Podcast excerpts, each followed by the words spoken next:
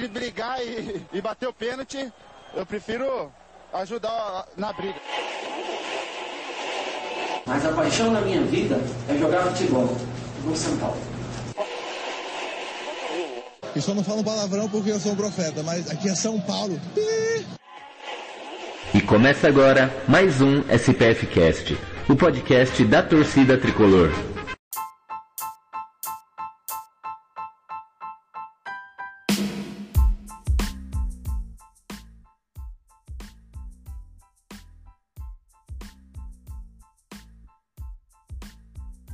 Salve, salve, torcida tricolor! Mais um SPF Cast no ar, o podcast da torcida tricolor. E aqui quem vos fala é Beto Silva. Estou de volta, estamos aqui na nossa live, aquela velha resenha semanal, que não tá tão semanal assim, mas vai voltar a ficar semanal. Porque temos que puxar orelhinhas, né? Como diz orelhinhas. O Gil vagabundo abandonou. Tá na praia, tá jogado. Em meio aos lixos, aos cachorros da rua. Se você que está nos ouvindo ou que está nos assistindo, por acaso vê o Gil, entre em contato. Avise para nós onde está. Paradeiro do Gil. Procura-se. Um dia ele vai aparecer. Estamos aqui na esperança.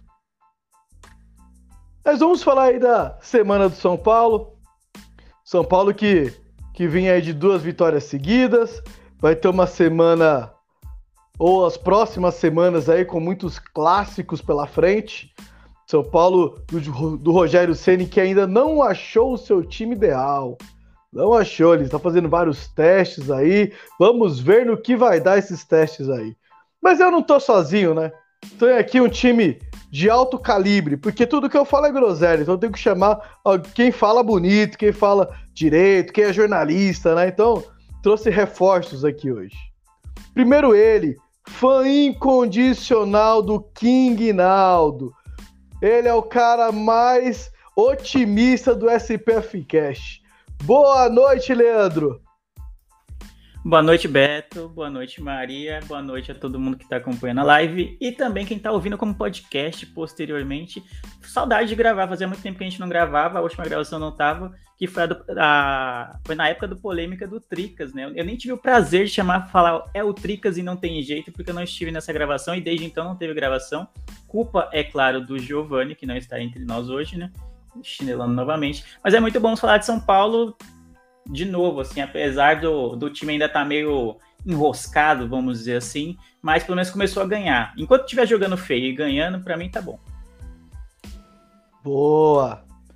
O Gil não dá pra falar muito do Gil, que a gente fez aqui igual o São Paulo fez no começo da temporada, né? Meteu o pé em Pablo, Vitor Bueno, a gente meteu o pé no Gil.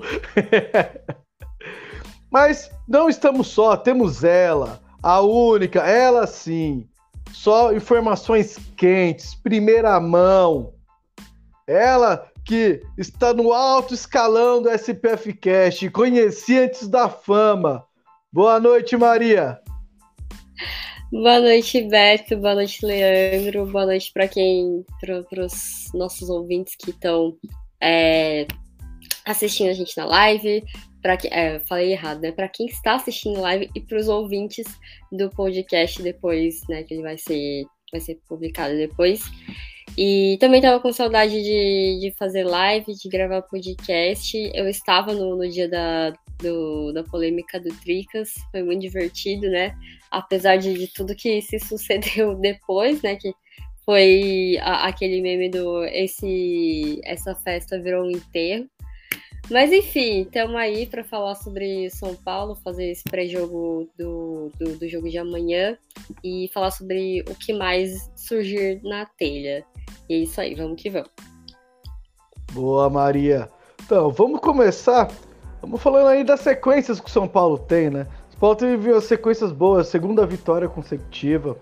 Eu acho que isso, eu acho que é o mínimo aí que o São Paulo estava numa seca de vitórias, conseguiu embalar duas Claro que não convenceu, tá lutando, tá batalhando e conseguiu duas vitórias. Leandro, você tem a dizer aí desse time do Rogério que apesar que não é um time ainda, né? Ele está tentando achar os seus 11 iniciais, mas é, o, é uma equipe que briga bastante e pelo menos vem procurando né, o resultado nos últimos jogos. É basicamente é isso. Você resumiu bem a situação. O Rogério não tem um time fixo ainda, não tem os 11 titulares, mas só dele dar indícios de que o Jandrei tá roubando a posição do Volpe já é um, sabe, um sinal assim positivo no meu modo de ver. A gente passou o último ano principalmente reclamando muito do, da posição de goleiro, do quanto o Volpe nos deixava inseguros em certos momentos, apesar de alguns jogos ele ter ido muito bem, em muitos jogos ele deixou a desejar.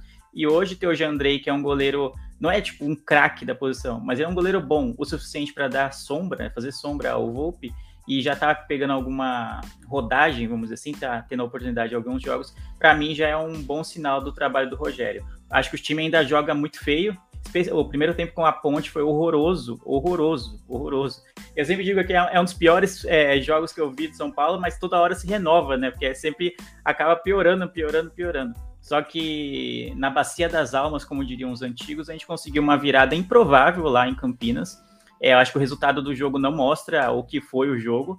No segundo tempo, o São Paulo melhorou, porém, eu acho que ainda tem muito a evoluir, pensando numa temporada longa e, e cheia de jogos que a gente tem, especialmente com a, a chegada dos clássicos que estão à beira aí já. Então, São, o Rogério está indicando o caminho do time titular, mas acho que o, o futebol apresentado ainda está aquém do, do necessário. Boa. Maria, essas duas vitórias do São Paulo importantíssimas, né? Se o São Paulo não tivesse vencido ia estar na zona de rebaixamento. Discorre aí o que para você tem a importância dessas vitórias, o que representa para esse elenco de São Paulo?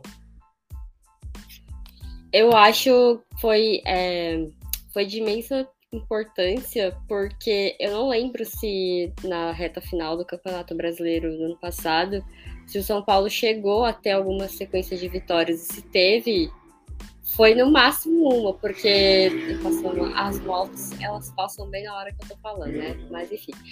É, porque eu lembro que no ano passado o grande um dos dilemas que o São Paulo estava enfrentando era justamente a falta nessa bendita sequência de vitórias que nunca vi. O São Paulo sempre batia na trave, não não conseguia ter duas vitórias seguidas. Eu não lembro se aconteceu isso no, no final, quando o Rogério chegou no, no São Paulo no ano passado. Então, eu acho que foi importante por causa desse ponto, antes de mais nada, e também por essa questão da zona de rebaixamento, que eu não acho que seja um grande problema nesse momento, porque a gente está no começo do Campeonato Paulista, e claro que tem toda aquele, aquela conversa, ah, tá no começo, mas vai empurrando com a barriga, e aí a, quando chega lá na frente tá igual a situação do Santos ano passado, que estava com, com risco de, de ser rebaixado, e o Corinthians já, já passou por isso também no Campeonato Paulista. Mas eu acho que nesse momento é realmente uma hora de, de fazer as coisas com calma e de não é, é, se desesperar, né? A gente vê muito, né? Tem essa coisa de. São Paulo tava com risco de, de ir pra zona de rebaixamento, já parece que, meu Deus, vamos, vamos demitir o Rogério para ele ser aí o décimo técnico ser demitido no, no começo de temporada, como tem acontecido com vários outros ainda no, no começo de, de campeonato estadual. Mas é, porque eu acho que né, a gente tem todo um retrospecto. São Paulo finalmente o elenco teve férias depois de dois anos sem saber o que era isso. Tempo de descanso. Quando voltou, metade, mais da metade do, do elenco chegou com Covid. Então o Rogério não conseguiu. O tempo de treino né, da, da pré-temporada já era baixo como isso ficou ainda menor. Então, como o Leandro falou, o Rogério ainda tá procurando esse time ideal, tá fazendo muita rodagem. Isso é uma coisa que ele fazia no Fortaleza também, inclusive com o goleiro, né? Então, mesmo que a fase do Volpe não seja das melhores, não é só isso que justifica, ele, ele realmente gosta de fazer isso, ele quer testar todos os jogadores, ele treina todo mundo de fato. Então, é, eu, eu acho que essa sequência foi importante por causa dessa, dessa situação, né, para acalmar a galera que, que fica, meu Deus, a zona de rebaixamento, e o Rogério já não vinha bem, e toda aquela coisa, né, de que tava saindo também de que o elenco, o, o clima não era bom do elenco com o Rogério, risco de, de demissão.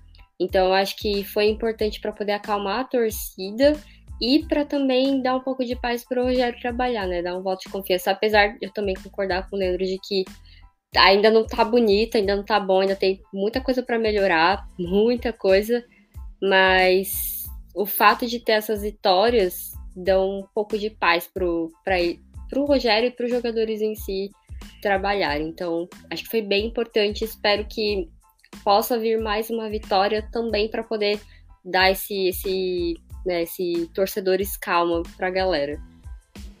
Só para complementar a informação que a Maria passou, o São Paulo não vencia duas seguidas desde agosto do ano passado.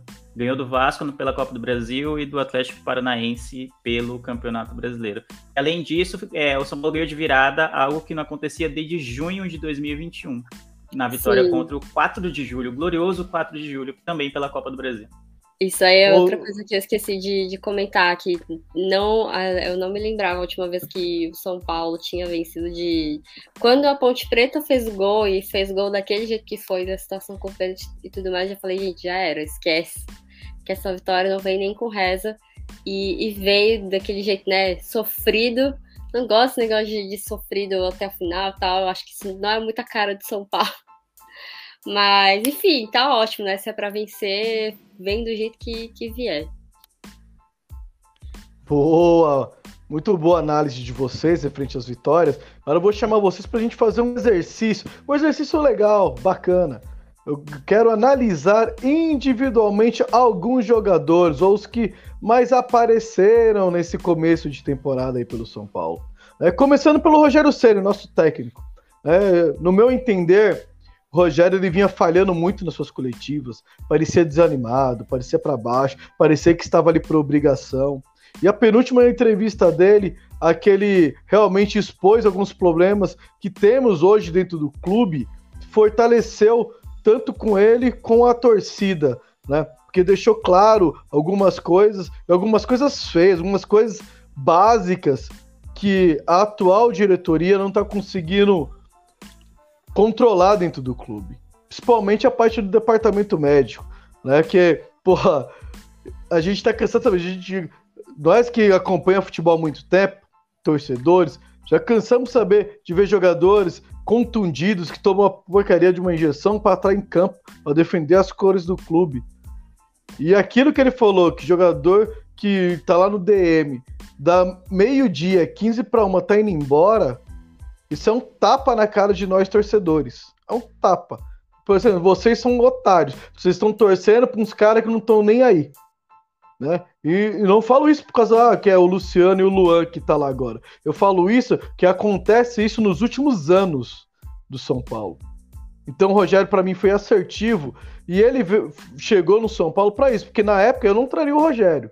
Mas já que o Rogério tá lá, para mim ele e o Murici ali os dois. É, não tem o que dizer, são os dois maiores ídolos em atividade que estão aí. E quem tá lá no São Paulo vai ter que correr, porque esses caras já correram no passado e mostraram muito amor ao clube. Eu sei que o Murici tá um pouco distante agora, mas são caras que precisam de respeito e os caras que são aval são os caras que tem que mudar o São Paulo. Se eles que são os ídolos não conseguirem mudar o São Paulo, me desculpa, ninguém vai. Eu queria saber a opinião de vocês referente ao nosso técnico Rogério Ceni nesse começo de temporada?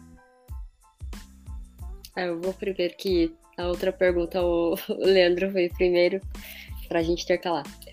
Bom, como né, o Beto, é, eu concordo com ele sobre a, a vinda do Rogério, eu não era a favor, eu já expus a minha opinião 300 milhões de vezes em, em todas as mídias possíveis é, do porquê eu, eu não sou a favor, não era a favor da vinda do Rogério. Acho que ele não tinha não tem um perfil para o que, o que o São Paulo precisava naquele momento, que era muito parecido com o que a gente viveu em 2017, quando o Dorival Júnior veio e conseguiu.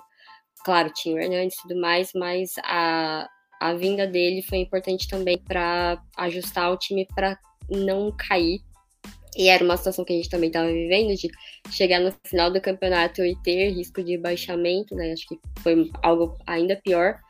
E eu não acho que o Rogério era o, técnico com perfil para poder salvar o, o, clube da, da Bacia das Almas, o clube, o time, enfim, da situação que estava vivendo. É um técnico que precisa de respaldo da diretoria para poder fazer mudanças, como ele mesmo falou nessa entrevista, né? Eu achei muito boa, eu estava ficando muito incomodada com as entrevistas do Rogério, né, de, tanto desde o ano passado e agora também, porque senti, não sei se era isso, mas enfim, o, a forma como ele estava falando dava tinha o tom de tô meio que tirando o meu da reta, né? Claro que todo torcedor de São Paulo sabe que a diretoria é problemática, que o elenco tem problemas e todas essas coisas, isso não é de agora, não é dessa gestão também, mas a forma como ele estava falando parecia que ele não tinha culpa de nada, sendo que ele também tem culpa, né? Claro que não é porque o trabalho dele é ruim, mas ele tem decisões, toma decisões que são no mínimo questionáveis. Então, isso estava me incomodando muito e o desânimo dele também, que eu compreendo também porque, né, toda essa a, a o cenário, na, nada tava, tava fluindo para as coisas se encaixarem, né? O Rogério, ele é, foi um ídolo como jogador, mas ele chegou com o São Paulo daquele jeito que tava, com a demissão do Crespo do jeito que ela aconteceu, e vindo com aquele histórico da bendita da frase que ele soltou quando era técnico do Flamengo, né? Que foi uma infelicidade tão grande. Acho que ele não, entend, não conseguiu entender na hora, é, não conseguiu pensar na hora o impacto que isso teria para a torcida do São Paulo, né? A ponto da até de torcida organizada, quando teve aquelas conversas que eles queriam conversar com os jogadores, é, não querer falar com ele. Então, todo esse, esse contexto estava muito complicado, ele vinha muito desanimado para as entrevistas e falava daquela forma, isso particularmente me incomodava muito. E essa foi a primeira entrevista que, que eu senti que, tipo, que realmente é, o que aconteceu com toda a torcida, eu me incluo de dar o braço a torcer, sabe? De apoiar o Rogério Senna depois da forma como ele falou, de passar essa mensagem realmente, de que ele só quer o melhor para o time e de toda a situação que estava acontecendo, é, de estrutura, de jogador. E então eu fiquei bem. me senti acalentada com essas palavras, eu vou usar esse, esse termo porque acho que, acho que ele foi no alvo certo. Então, com isso, ele conseguiu puxar a torcida para ele, ele conseguiu puxar os jogadores também, né, de chamar responsabilidade. E conseguiu também, é, eu achei que isso ia pegar meio mal com a diretoria, mas parece que no fim das contas foi bom, porque, segundo a gestão, né, as palavras deles, eles já queriam fazer mudanças na estrutura do São Paulo, essas coisas, e isso deu respaldo também vamos torcer para que sejam mudanças positivas, né? Porque com essa gestão a gente também tem um histórico muito bom dessas coisas, mas eles disseram que, que isso foi bom, né? Eu fiquei meio assim que, tipo, caramba, mano, o Rogério vai se sujar de novo com a diretoria, já teve crise com aquela situação de áudio, não sei o que lá. Então, eu acho que foi, foi ótimo. É, eu ainda não tô. É, o trabalho dele ainda não me convenceu, porque, assim, por mais que tem toda essa coisa de a gente ainda tá no começo da temporada todas essas coisas que eu falei na minha, na minha outra colocação, é, ele tem decisões que eu fiquei, gente, por que ele tá fazendo isso? Rogério, não, não tô entendendo. E isso não é de agora. Quando ele. É, eu me lembro bastante do, do, do trabalho dele no, no Flamengo, que a torcida ficava, gente, por que, que ele tá colocando o jogador nessa posição? Ele faz muito teste, ele, ele é o, o homem dos testes, né? Por isso que eu falei. Ele é um cara que precisa realmente de tempo para poder até encontrar o time ideal dele. Vamos ver se ele vai ter tempo para poder fazer isso aqui num time que, que a torcida cobra e, e todas essas coisas. Então, eu ainda não estou satisfeita, eu, eu mas eu ainda não acho que, que seja caso para demissão, é, porque por todas as coisas que eu penso sobre demitir técnico no começo de temporada, mas também porque eu boto fé, sabe? O Rogério, ele é um bom técnico, ele é um cara inteligente, ele é um cara estudado, e isso para mim é uma coisa positiva, né? Tem gente que não gosta, que acha isso ruim. Eu acho que isso é uma coisa boa. E apesar de ele ainda estar no começo de carreira, né, ele não teve tantos trabalhos assim, não, é, não tem tanta experiência quanto outros técnicos, É, então eu acho que vale a pena, sabe, dar o braço a torcer. E se ele não. É, o trabalho dele não dar frutos dentro de campo com, com a forma como o São Paulo tá, jog tá jogando, eu acho que pelo menos vai dar frutos na questão de estrutura, né? Todos os jogadores, o que as matérias falam é que os jogadores gostam muito dele, do porque ele traz muitos treinos diferentes, essas coisas, e acho que isso é legal, é, e também o que ele tem feito em relação à parte física, né, de, de cobrar isso, e cobrar acho que na medida certa, né, porque o elenco teve problemas com a, com a comissão técnica do Crespo, por, por conta da, da, da questão física e tal, e da forma como os treinos, a parte física estava sendo feita, e acho que ele está tá sendo muito cuidadoso com isso, para como a gente estava conversando aqui na, antes da transmissão, é, de, de, ter cuidado para o time não chegar estourado no final da. Pra não chegar estourado no começo do Campeonato Brasileiro. Então, enfim, falei muito, mas resumidamente, eu ainda não estou satisfeita, mas eu acho que. Mas eu ainda dou o braço a torcer. Acho que é, deve vir coisas boas. Se não vir coisas boas no dentro de campo, acho que na estrutura, pelo menos, ele vai é, deixar bons frutos. Boa, e de vez em quando ele acerta, né? Contra a ponte ele fez substituições que deu resultado, né? Uhum. é, não, é, não é o tempo todo. Tem, tem, é questionável algumas decisões, mas às vezes dá certo. É, ele é o famoso. Temos o professor Pardal no futebol, ele é o professor Pardalzinho. É, de vez em quando ele erra, de vez em quando ele acerta. Leandro, tem alguma coisa para acrescentar referente ao Rogério? Não, a minha opinião tá bem. O segundo nome.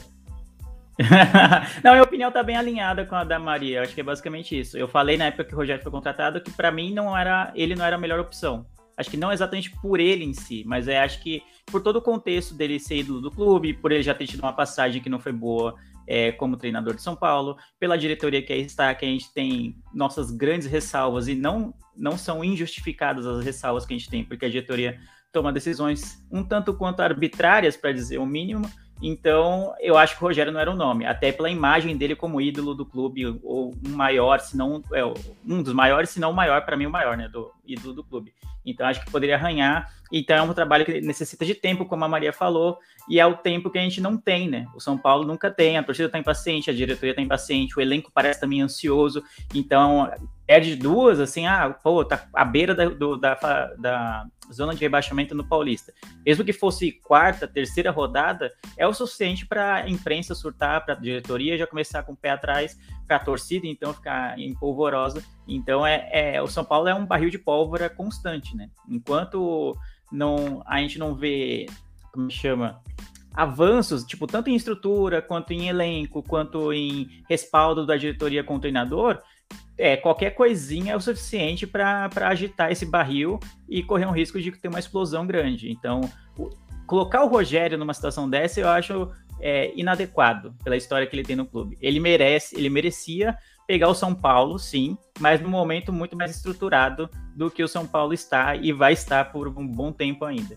Então, acho que é errado com o Rogério nesse sentido, porque ele é um treinador que precisa de tempo, assim como quase todos os treinadores precisam de muito tempo para desenvolver o seu trabalho, a sua filosofia de jogo, e, e, a torcida não vai ter paciência com isso. Então eu acho que o time ainda joga mal. Ele realmente faz experiências que é, às vezes tipo, fogem muito do óbvio. Então, é, quando você foge muito do óbvio, você tem é, grande chance de acertar na lua, né? Ou dar um tiro no pé.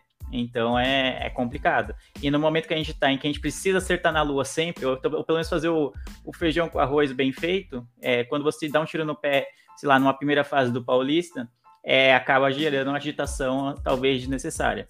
Mas, como eu já repeti com outros treinadores desde que eu entrei no SPF Cash, eu acho que o, o treinador tem que ser contratado para a temporada, independentemente de quem ele seja. Foi, era assim com o Diniz, foi assim para mim com o Crespo, ele devia ter terminado a temporada de 2021 no Comando São Paulo, no meu modo de ver, e é assim com o Rogério também. Eu sempre dou esse benefício da temporada inteira. Eu acho que diretoria de time sério deveria trabalhar assim. Infelizmente no Brasil não é o que acontece. Boa. É, das contratações do São Paulo, quando a gente foi analisar na nossa primeira live do ano, a gente dos nomes a gente deixava o Alisson de fora né, como uma opção para o segundo tempo. E além dele ser titular, ele jogou todos os jogos até aqui. E no meu ver, foram o que foi das contratações o que está melhor aproveitando esse tempo né, de campo. Queria saber de vocês aí, qual a opinião de vocês referente ao Alisson, que era o último reforço, assim, em termos técnicos e táticos que a gente colocaria dos reforços, e hoje é o primeiro deles, né? Já chegou, tomou conta da posição, e pelo o pouco futebol que o São Paulo está apresentando, ele é um dos poucos que conseguem se salvar ali. Diz aí, Leandro, começa você agora. Alisson.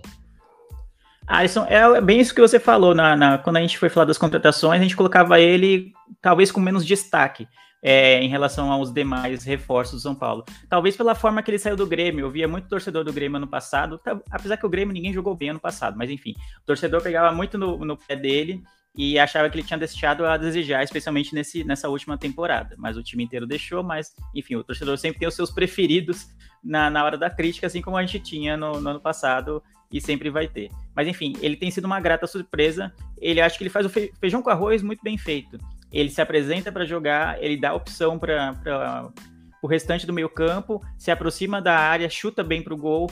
É, e é um jogador, o que eu gosto nele, ele erra um lance, ele fica muito frustrado quando ele erra um lance. Eu gosto de jogador que pô, eu quero acertar todas, eu quero acertar todas, acertar todas. A gente via Vitor Bueno, por exemplo, via outros jogadores aí que já passaram pelo São Paulo, parecia que ele errava, ah, beleza, parecia que tava no treinamento, sabe? Errou, vida que segue, é isso. Não, ele ficava, ele fica, pode reparar, o Alisson ele fica muito descontente, pô, caramba, mano, era um pouquinho mais eu ia acertar esse passe, um pouquinho mais ia ser esse gol. Então eu gosto disso, é um jogador então que mostra que tá ligado o tempo inteiro no jogo. É um jogador que quer a bola o tempo inteiro passando pelo pé dele. Então é, é um jogador que não tem fugido do jogo. Não é um super craque, longe disso, nossa, longe disso mas é um jogador que faz o feijão com arroz bem feito e não foge do jogo. Então tem, tido, tem sido uma boa opção no meio campo do São Paulo, e é por isso que ele tem ganhado a confiança do Rogério, né? Ele se apresenta bem, dá opção e, sabe, é, tem um bom passe, ele chuta também, também pro gol, é algo que eu só vi o Gabriel Sara fazendo, chutar de fora da área, ele tem o costume também de tentar chutes de longa distância, então isso para mim tem sido bom, e continuando nesse ritmo, ele tende a ser o titular do, do meio campo de São Paulo. Boa. Maria, em contramão disso, uh, nessa mesma live eu bati no peito e falei que eu gostei do Nicão tá usando a 10, né? E falei que, que ele ia fazer um bom trabalho. E não é o que está acontecendo até aqui. Mas eu continuo com a minha tese, tá? Continuo com a minha tese. E para mim o Nicão vai dar muito bem com a 10 no São Paulo. Sei que ele tá muito fora de forma. Te agradou Nicão nesse começo de temporada até aqui?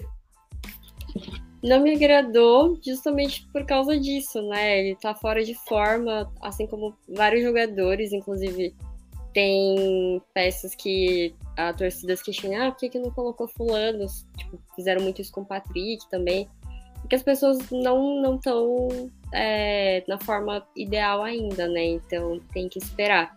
Então eu acho que esse é o o caso do Nicão, eu ainda não tenho como avaliar, ah, gostei, não gostei, ele tá bem, não tá bem, porque ele ainda ele jogou muito pouco e o tanto que ele jogou tem esse, essa questão física, acho que tem atrapalhado. Então, para mim, ainda não, não mostrou a que veio, mas não acho que é ah, um jogador para é, como se fala, para se jogar fora, ou ah, ele é horrível, ou coisa desse tipo. Acho que é mais questão de entrar em forma e também de, é, de Rogério encontrar alguma forma em que algum esquema onde ele consiga extrair o melhor dele. Então acho que vai ser bem com tempo mesmo, pelo menos assim espero mas ainda é muito pouco para poder dizer se, se eu gostei ou não do jogador em si, mas até o momento ele não está não tá apresentando o potencial que ele tem. Eu ainda fico com o pé atrás em relação ao Nicão por causa de tudo aquilo que, né, que a gente comentou nessa live que você falou.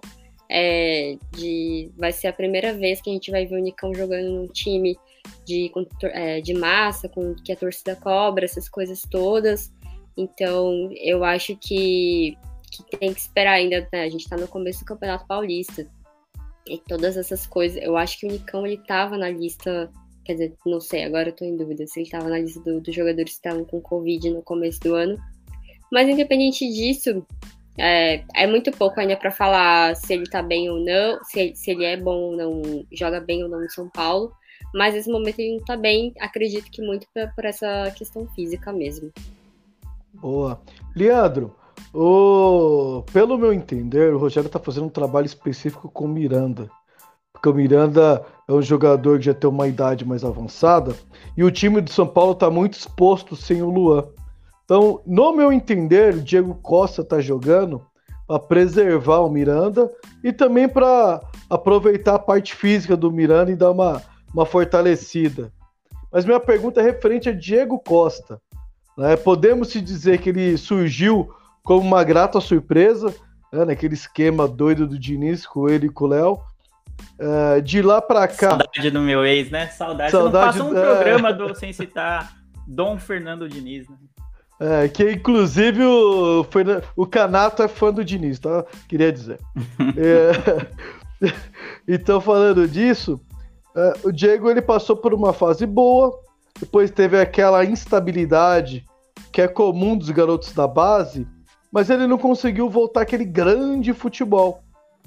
Queria que você me falasse, ele teve algumas oportunidades esse ano. Você acredita que ele pode voltar esse grande grande futebol. Eu, eu vi o jogo, ele fez um, um jogo até que interessante contra a Ponte.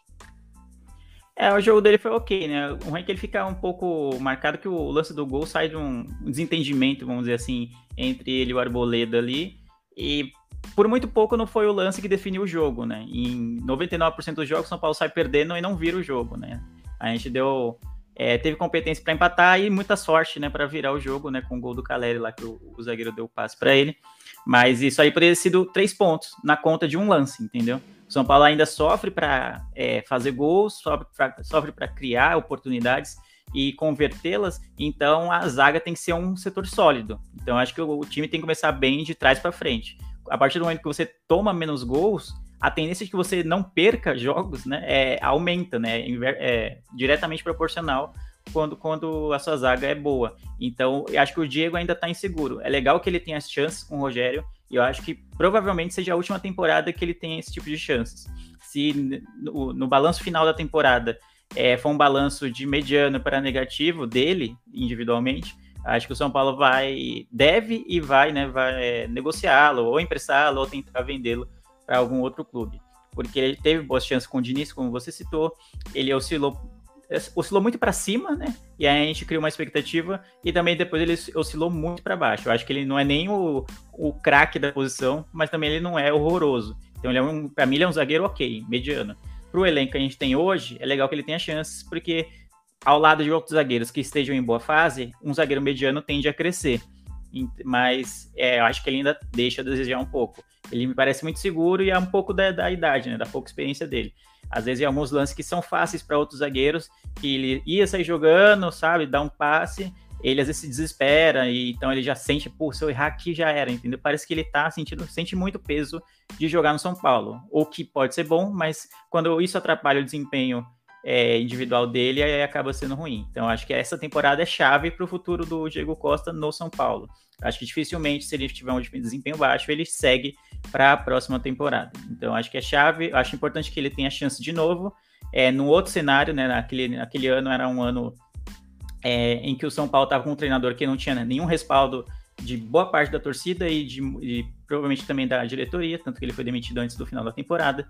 E hoje a gente está com o Rogério no início de temporada. Então é bom ter chance no início de temporada que você pega, em tese, adversários mais fracos no, na primeira fase do Paulista. Então é ali que você consegue se firmar um pouco, ganhar confiança, para quando chegarem os clássicos, chegarem os mata, o mata-mata do Paulista, sem a gente se classificar, e os mata-matas da Copa do Brasil e assim por diante, você já tem mais rodagem naquele ano, você está mais confiante. Então acho importante ter chance, mas acho que ele tem que ficar de olho aberto, porque senão ano que vem ele vai vazar.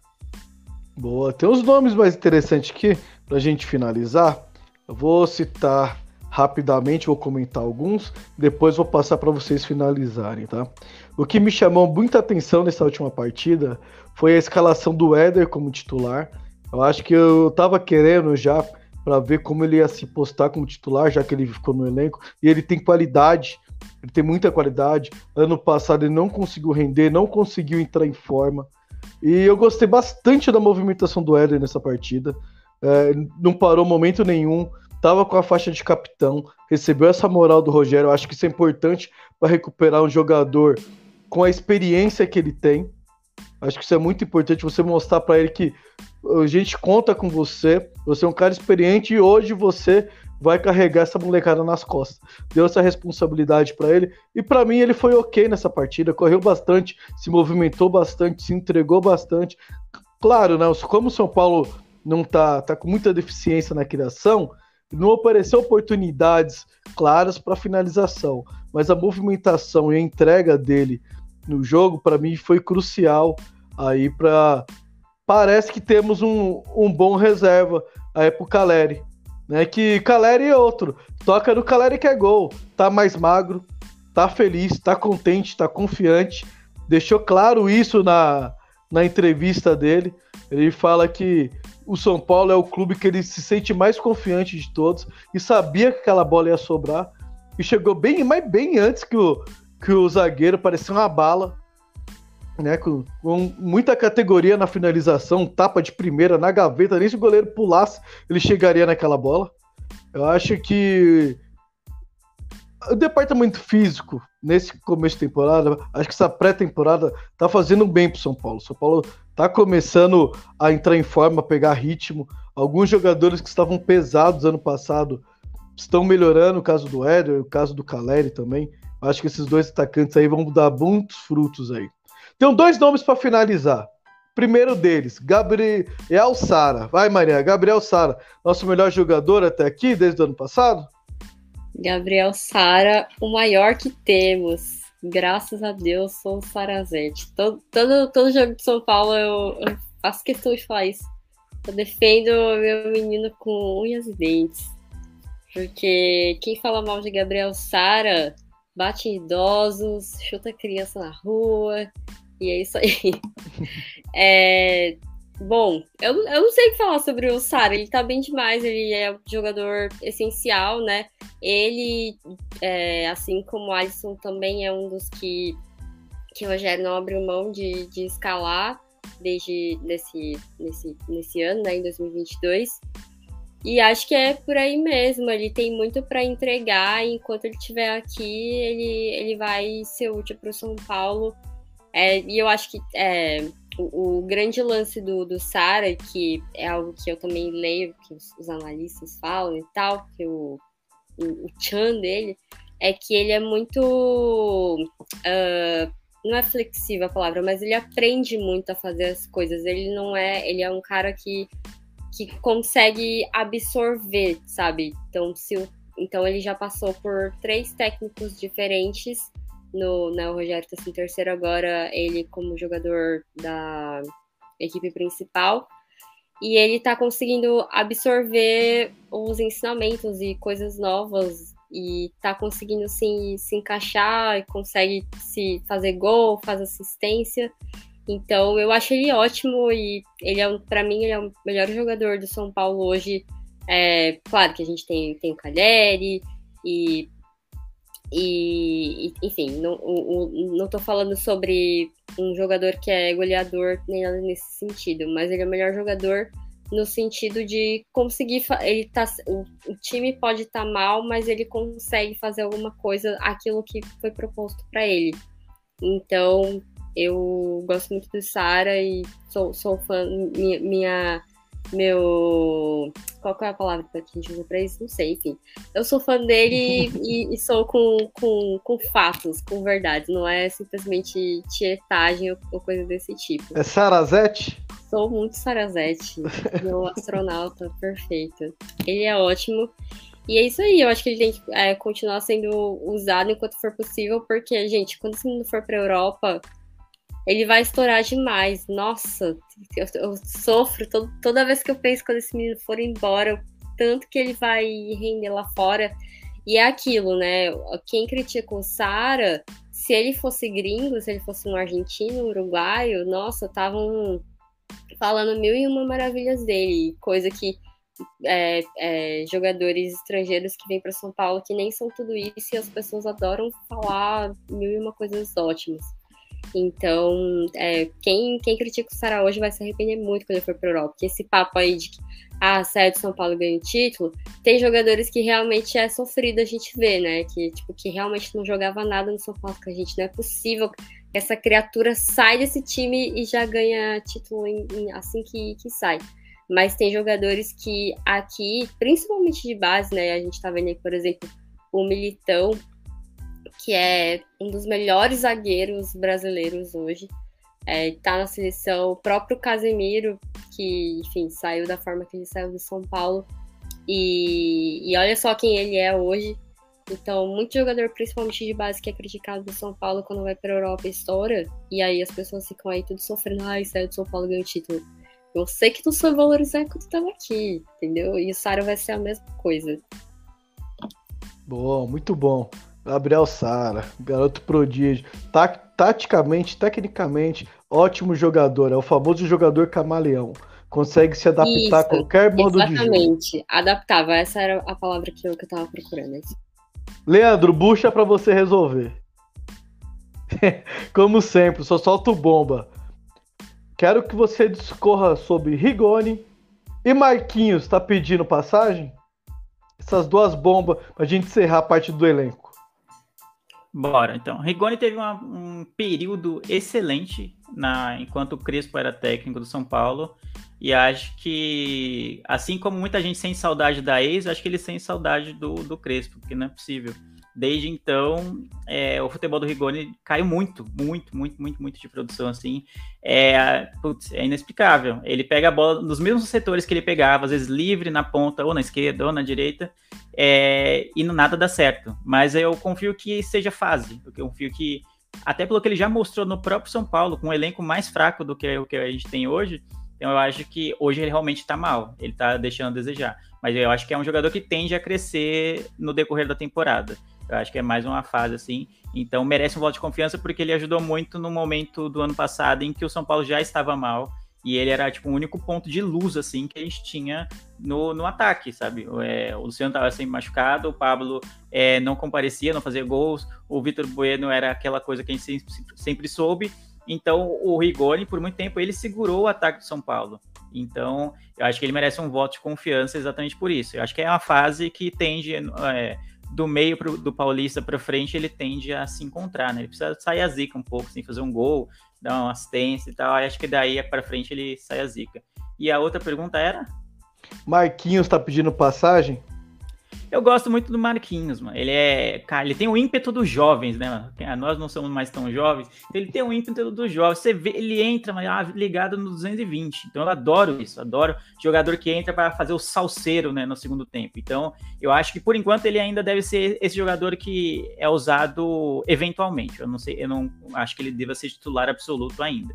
E aproveitar que o Rogério tá fazendo testes, ele entra nesses testes e jogo, sim, ele joga bem, mas também jogo não, ele às vezes é, deixa a desejar, só entra e corre, corre, corre e não faz nada. Então eu acho que é um jogador que ele ainda precisa evoluir taticamente e tecnicamente também.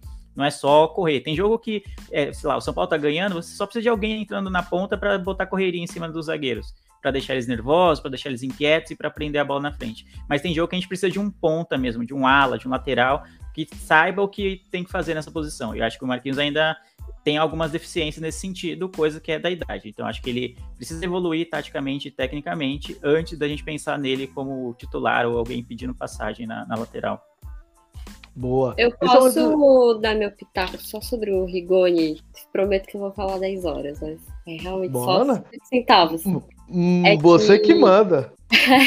é que eu assisti essa semana que o São Paulo é, libera aquelas pílulas, como é que chama? Que eles entrevistam algum jogador é, e aí fica só falando com o jogador especificamente. É conta sua história, isso. Falaram, fizeram com o Rigoni, e aí, eu não lembro, não sei se saiu essa semana mesmo ou se eu só assisti essa semana, mas eu achei bem legal porque eu também tenho essa, essa impressão que o Leandro falou, de que o futebol dele foi embora com o Crespo, que ele sente muita falta dele, e ele de fato ficou bem sentido, né? Eu lembro que na época ele até postou no, no Twitter um emoji de carinha triste quando anunciaram a saída do Crespo. Foi só isso, né? Mas a gente acredita que seja relacionado à, à demissão do Crespo. E aí, no, nessa entrevista, ele fala sobre o Rogério Senna. Eu achei bem legal, é, porque a minha impressão era de que ele não estava é, conseguindo se encaixar com ele, sabe? Por, por conta, né? Ah, o Crespo, saudade do meu ex. E eu também acredito que seja com o tempo que ele vai recuperar a confiança e também se finalmente é, chegar um, um, homem de criação ou inventarem dentro do São Paulo com as peças que a gente já tem, porque eu acho que ele também depende disso. Acho que no ano passado ele pecou muito naquela coisa de querer finalizar, fazer jogada bonita e tal, e a gente perdeu muito, muitos gols e até chances de vencer jogos por causa disso. E acho que a confiança dele foi empurrá-lo com, essa, com, com, essas chances perdidas. Então acho que agora, né, no, na entrevista, ele fala sobre a admiração dele com o Rogério, porque ele cita a, a marca de gols, ele fica, gente, isso é muito impressionante, é um goleiro que é artilheiro, e aí ele fala sobre o São Paulo, de como ele é um clube grande, blá blá blá. Enfim, isso me deixou um pouco aliviada, porque eu acho que, como não tinha essa coisa de, de laço emocional que ele tinha com o Crespo, ele não parecia não ter isso com o Rogério e toda a situação do Rogério, o desânimo dele e essas notícias falando que o elenco não estava bem, isso me deixava um pouco meio assim de, de achar até que o Rigoni ele poderia sair em algum momento porque não tá fazendo gol, não tá um clima bom. Então isso me deixou um pouco mais aliviada e eu acho que é, toda, todas essa, esse, essa montagem de coisas é, me fazem acreditar também que com o tempo ele vai recuperar a confiança dele e se não for para fazer gols, é, eu acho que nesse último jogo ele serviu bem o time, não sendo o artilheiro, mas acho que pode se encaixar bem numa dupla com, com o Calheri e, e é isso. Esses são os 50 falam sobre Rigoni. Boa. Bom, esse é um exercício muito bom de fazer. A gente fez no começo da temporada. Chamei agora o povo para fazer de novo. E quando acabar a primeira fase do Paulista, a gente vai ter esse bate-papo de novo, ver se o Rogério achou o elenco e como os principais destaques, tanto positivo quanto negativo, estão. Combinado, meus amigos? É, Combinado. Teve che... Boa. É, vamos falar um pouco da semana do São Paulo, né? São Paulo que vem trabalhando aí para jogar contra a Inter de Limeira amanhã, na quinta-feira. Aqui hoje teve chegada no Morumbi, né, Maria?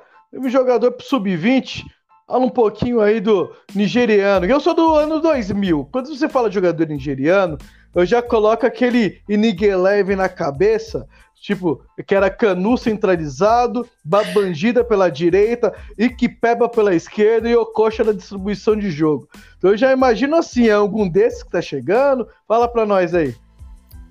Bom, essa é a notícia mais quente que a gente tem do, do São Paulo, né? A semana não tá muito movimentada, o que me deixa bem aliviada, porque ultimamente, quando a semana de São Paulo é movimentada de notícias, é só coisa ruim, então vamos ter um pouco de paz lá no elenco principal. E aí, olhando para a equipe do Alex, vai ter a chegada, aliás, já teve a chegada, né? O, o menino ele já assinou, né? A, a foto da publicação é, é ele assinando o contrato. Eu não sei pronunciar o nome dele, gente, mas eu vou, enfim, falar que está escrito na notícia Aziz Olalekan Balogun então, enfim, vou, vou chamar Olá, o atacante nigeriano. Olá, Lecan, pronto, já, já, já caiu na. Olá, Lecan, pronto aí, já era. Pode pôr a camisa e sucesso. é isso. E ele é atacante, está vindo para a equipe do Alex, né, para o Sub-20. Ele tem 18 anos e ele assinou um contrato de empréstimo e segundo a notícia que saiu no, no, Globo, no site do Globo Esporte, do GE, é, o vínculo vai ser até fevereiro de 2023 e foi um empréstimo gratuito. É, então, São Paulo não vai não vai ter é, pagar o, o, o, salário, a parte do salário dele.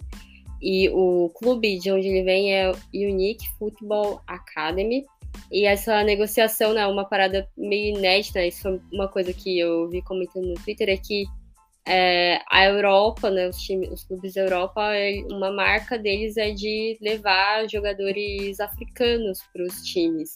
Isso, né? E a gente tem grandes jogadores, não só é, que vieram da África mesmo, mas também descendentes de, de africanos que estão aí fazendo história.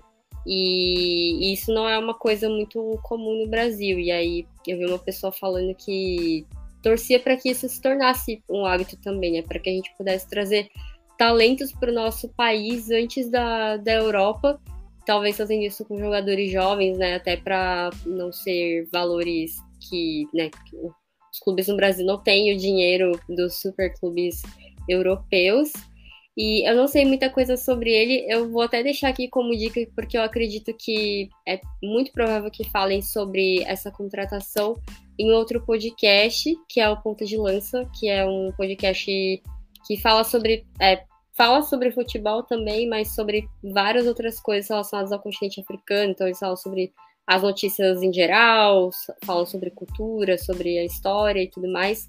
E eles têm um programa específico para falar sobre futebol também. Muito provavelmente vão falar lá, vão falar nas redes. Então, deixei como dica para quem quiser. Provavelmente eles vão produzir algum conteúdo falando sobre é, de onde vem esse jogador, é, alguma coisa relacionada à, à qualidade dele, enfim. E, então, não tem muito para falar agora, né, a gente vai ver ainda no, ao longo do ano como vai ser o desempenho dele. Mas eu achei ótimo justamente por esse ponto que eu falei, né? De é, que legal que o São Paulo tá, tá fazendo isso, né? Fazendo algo de, como eu falo, de vanguarda. É, algo meio, inédito, né? Não, não, não, é uma coisa muito comum aqui no, no Brasil ainda mais falando de um time de base. E achei ótimo porque, né, o Alex é, é um cara que a gente confia muito, a gente elogia muito ele aqui, fizemos a nossa cobertura da copinha. E então eu acho que tem tudo para dar certo. Vamos acompanhar aí nos, nos torneios da, de base do São Paulo para ver como que ele vai jogar. E esse é o, o reforço que a gente tem por enquanto no, no Tricas. Boa. O... Falando nisso, né, o São Paulo eu acho muito bom. E São Paulo fez com o Galeano, né? O Galeano também tinha vindo por empréstimo temporada passada, até que rendeu algum um bom futebol, tanto na base quanto alguns jogos do profissional. Claro que não conseguiu se firmar, teve contusão que atrapalhou. São Paulo trouxe o Facundo Milan agora ano passado também aí para o time sub-20. Agora vem trouxe o Olinkunku, né? Eu não, também não sei pronunciar, vamos aprender logo logo. Né? Eu acho que isso é muito bom, porque quem assistiu a Copa Africana de Nações, que acabou recentemente, viu a qualidade do futebol africano, que está cada vez maior, né? A gente te, tínhamos duas estrelas na final, que era o Mané versus o Salah, mas o elenco em si de cada uma das seleções fizeram uma grande Copa das Nações, né? Então, eu acho que o São Paulo tem que explorar sim esse mercado, olhar jogadores jovens, não só aqui da, dos partes sul-americanas, mas do mundo em geral como um todo. Que pode ser que encontramos algum jovem aí. Olha o Haaland. O Haaland foi assim. O próprio Lewandowski, duas vezes melhor do mundo, recente, foi um achado do Borussia também. Então, a gente tem que procurar jogadores assim no mundo a gente pode achar algum jogador que pode ser uma grande estrela. Porque o futebol hoje é universal, não tem mais bobo no futebol. Né? Então você consegue encontrar. Não é só aqui que já foi o país do futebol, eu falo que não é, porque falta grandes jogadores. Então, que já foi o país do futebol. Então, o São Paulo tem que buscar, olhar, ter um, uma visão geral do mundo aí e trazer jovens para ver se eles se adaptam ao nosso futebol e conseguem evoluir. E falar em Alex, o Alex quase saiu, né, Leandro? Não sei se foi quase, mas teve uma sondagem assim do Havaí, que para variar já estava sem técnico, né? Mal começaram os estaduais e alguns clubes já estavam sem técnico. E, e, a conversa que houve era isso, de que eles tinham um interesse no Alex, né? É, que é um técnico promissor, como a gente, vem, a gente vem acompanhando ele no São Paulo, então a gente sabe mais de perto do trabalho dele no Sub-20, que tem sido muito, muito promissor mesmo, que tem deixado bem é, olhos bem atentos né, em torno do trabalho dele e é, acho que era questão de tempo de um, um clube né, do, do profissional, vamos dizer assim, né, não das categorias de base, vir atrás dele. E aí o primeiro foi o Havaí, e, mas acabou que o negócio não se concretizou. Acho que o Havaí fechou com o Barroca, se eu não me engano, como técnico até a, a próxima demissão, né? Que, enfim, né? Havaí, a gente conhece bem como é que funcionam as coisas por lá.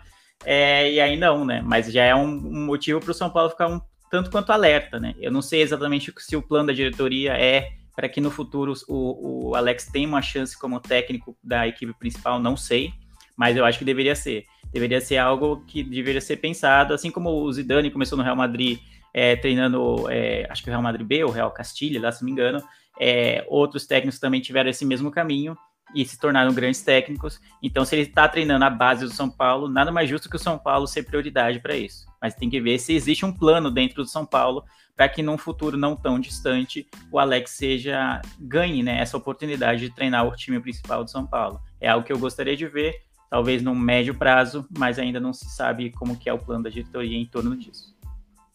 Boa. Bom, São Paulo entra em campo amanhã, dia 17, né, contra a Inter de Limeira, no Murumbi. São Paulo, se não me falha a memória do Google minha, que eu tinha dei uma olhadinha por cima, são Paulo não perde da Inter de Limeira desde 91. Lá para cá foram oito jogos com seis vitórias e dois empates. Então o São Paulo tem um, um tabuzinho aí para tentar manter. Né? E o time de São Paulo buscando a terceira vitória, né? Que eu acho que vai ser importantíssimo, porque no domingo tem clássico lá na Vila Belmiro. Pô, a gente. Todo Campeonato Paulista, a gente enfrenta o Santos na Vila. É, raramente o São Paulo joga um jogo no Morumbi. Se eu não me engano, tirando ano passado, acho que ano passado foi no Morumbi o jogo. Acho que foi. Tava até chovendo, jogo da chuva, 4 a 0 Tirando esse jogo do Morumbi, acho que fazia uns 6, 7 anos que todo ano São Paulo joga na Vila. incrível isso. O que vocês têm a dizer aí desse preparativo São Paulo, Inter de Limeira? E já faz o gancho aí para São Paulo e Santos. Santos que vem numa sequência também de vitórias aí. Vai lá, Maria. É, eu falar agora, perguntar se primeiro. É, bom, vamos torcer para manter esse, esse tabu aí, mas não gosto quando eu escuto essas coisas de tabu, porque São Paulo ama quebrar um tabu, né? Pelo amor de Deus. Mas enfim. Bom, é, o Rogério provavelmente vai continuar com essa com esse esquema de revezamento, né? Talvez acho que é a única posição que se mantenha, além dos jogadores que ele está é, deixando em todos os jogos, que, que, é o Rigoni, o Alisson e o Sara, é, o Jandrei, né, ao que tudo indica, ele deve manter a, se manter na posição. Estamos, estamos gostando, apesar, apesar dele não ter conseguido pegar o pênalti dessa vez. Mas é, a, ideia é que, que isso aconteça, tirando jogadores que ainda estão lesionados. E eu não sei, né? Porque o São Paulo ainda, apesar de ter tido essa sequência de duas vitórias, essa, essa grande sequência de duas vitórias, ainda não, né, como a gente comentou aqui no, no podcast inteiro, o Rogério ainda não encontrou o esquema é, ideal, não tem um time ainda é, titular de fato, então ainda está muito na fase de testes, então não dá para saber ainda o que, que, que vai acontecer nesse jogo. E entre o de Limeira, o histórico deles agora no Campeonato Paulista é, é muito montanha-russa, né? Então ganha um jogo, perde outro, empata, ganha, perde. Eles estão vindo de um, de um empate. E aí, então, também, né, acho que é o, o, os próximos jogos do São Paulo, até que esse time titular seja encontrado, vão, eu acredito que vão ser muito incertos. Ainda não dá para saber o que, que, o que esperar. E o Rogério, ele também tem muito. É, uma característica dele é que ele não é, se deixa levar muito para montar as equipes pelo que ele vê nos jogos, né? Então, se um jogador jogou uma partida bem, mas no treino ele não foi tão bem, ele descarta esse jogador, principalmente nessa fase de testes. Então ele se, é, ele se baseia muito no que ele vê nos treinamentos. Isso é até uma coisa para a gente entender, às vezes, por que, que ele, ele escala alguns jogadores para determinadas posições que a gente fica sem entender. É porque ele treinou daquela forma e deu certo no treino, né? Talvez não dê tão certo na, no ao vivo, mas é dessa forma que, que ele trabalha. Então, eu, eu não sei o que esperar desse jogo, porque eu não sei o que esperar do São Paulo por enquanto. Nada, nada é muito, muito certo. O que eu espero enquanto torcedora é que se mantenha essa sequência de vitórias e que, por favor, não seja é, aos 48 do segundo tempo, porque não há coração que aguente, né? Você fica morrendo o jogo inteiro com um jogo ruim e nada dá certo. E, ai, ah, uma coisa importante que a gente não comentou isso. Pelo amor de Deus, Rogério Ceni, invente alguma outra jogada que não seja cruzamento na área. Eu não aguento mais ver esse time fazendo isso, cara. Pelo amor de Deus, ninguém aguenta mais isso, Rogério. Urge a necessidade, entendeu? Então, assim, inventa alguma outra coisa. Porque todas, todas as. Enfim, para não falar todas, mas a maioria da, das, dos gols do São Paulo estão saindo de jogada que é feita do chão, sabe? É de pé em pé.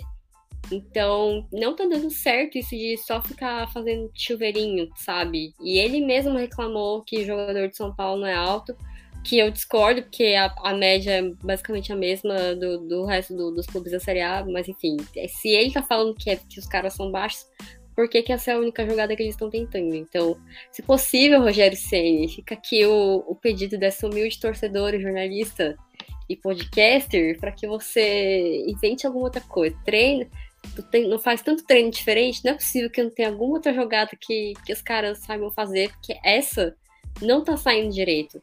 Então, eu acho que esse é o único ponto que, que eu espero de verdade que isso pare de acontecer, porque não tá dando certo.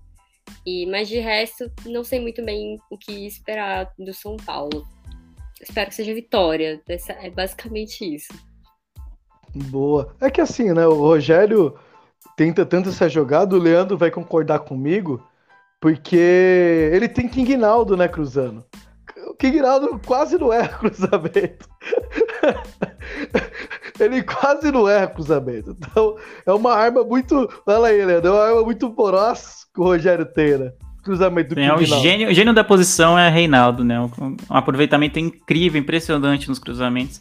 Então, quando o time recorre tanto a cruzamentos, é porque ele não tem conseguido penetrar a área é, adversária, né? É normal que no Campeonato Paulista times de menor expressão joguem fechadinho, jogando pela famosa uma bola, né? E é o que tem acontecido muito com São Paulo, mas acontece com outros times grandes. E a gente vê outros times tendo mais facilidade para encontrar o caminho do gol do que o São Paulo tem conseguido nesse início de temporada. E acho que essa é a resposta para tantos cruzamentos. Talvez não, não, é que eu acho que seja de propósito, vamos dizer assim. É, o Caleri é um cabeceador bom, o, o Sara também é um cabeceador bom, mas a gente não pode viver disso, né? Não pode ser a, o único recurso.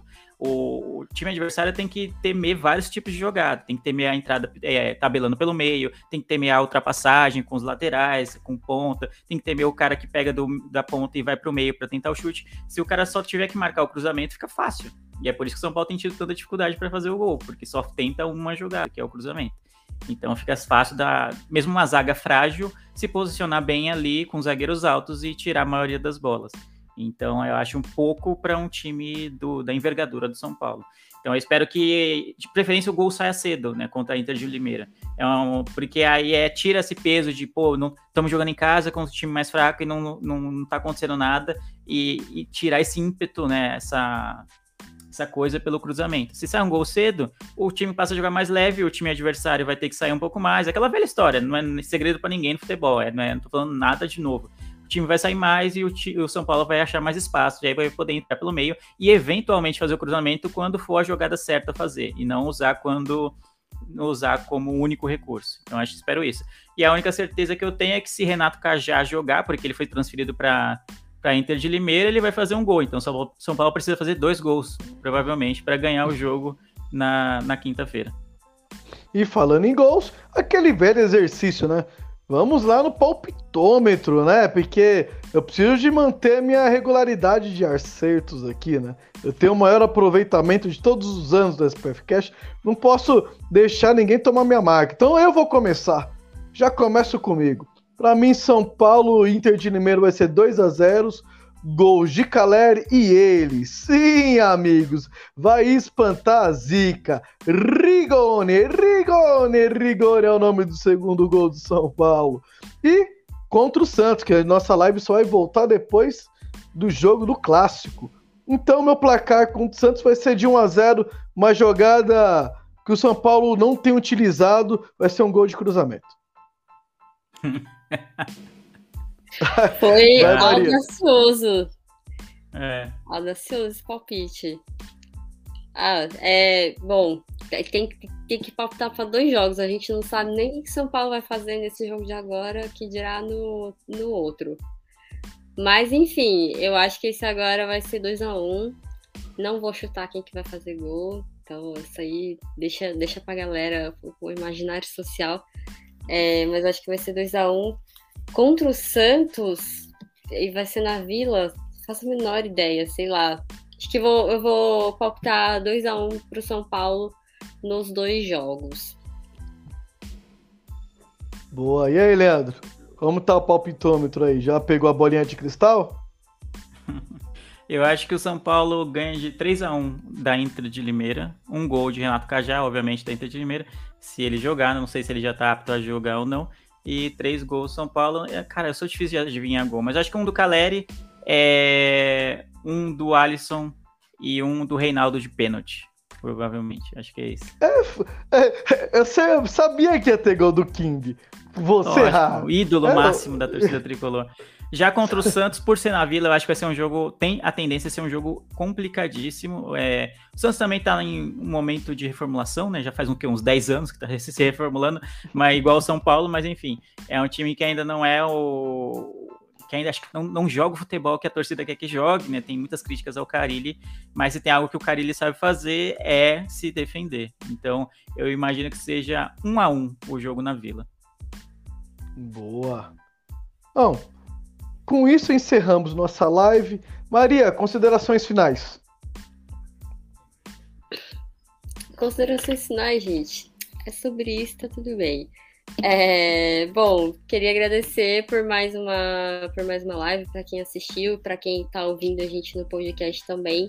Sempre é um prazer vir aqui falar de São Paulo, principalmente quando não tem notícia ruim, né? Ainda melhor. Quando tem, a gente também fica, fica feliz, porque é o momento de, de desabafar, como o Beto fala, é a terapia. Mas quando tá tudo bem, melhor ainda. É, então, agradecer a todo mundo que está assistindo, que está ouvindo, e deixar aqui os meus, os meus contatos, onde as pessoas podem me encontrar na internet. Eu tô lá no Contra-Ataque, a gente tá de férias, né? Mas nossas redes, nossas redes ainda estão ativas, a gente está preparando a temporada de 2022. Então, para você que gosta de conteúdo sobre futebol, é, ligado a questões sociais, política e tudo mais, Segue a gente então, no Twitter, Facebook, Instagram, ou Contra-Ataque, símbolo é uma bola de capotão. E tem nosso podcast também, tem o nosso Medium. Então é só encontrar a gente por lá. E para quem quiser ler o que eu escrevo no Twitter, reclamando muito do São Paulo, é arroba é, E é isso, gente. Até a próxima. Vamos torcer pra pro, pro Gil Chinelinho voltar e pra nossa live voltar a ser semanal também. É isso, é, tem, até. Tem que torcer pra, tem que torcer pra ver se alguém encontra ele por aí largado nas ruas, né? Eu não sei se ele caiu naquela obra do metrô, foi pro Tietê.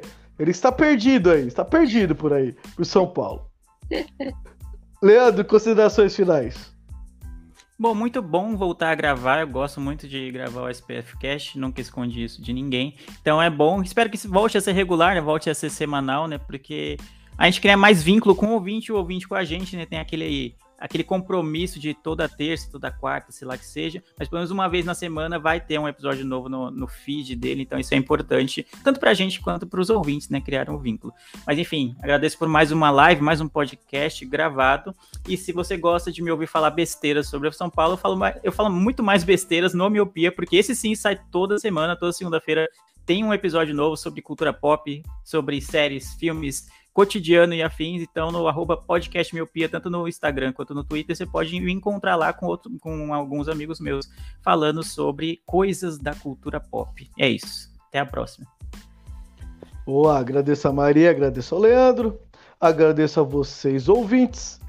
Valeu, tamo junto. Semana que vem, pós-clássico, ou nas, provavelmente na terça, ou na quarta-feira, certeza que terá live, porque eu estou prometendo. Então, Ixi. até semana que vem. É uma responsabilidade, hein? Já, joga, É. no pe- jo- joga no peito do pai que é nós. Até semana que vem, tamo junto e fui!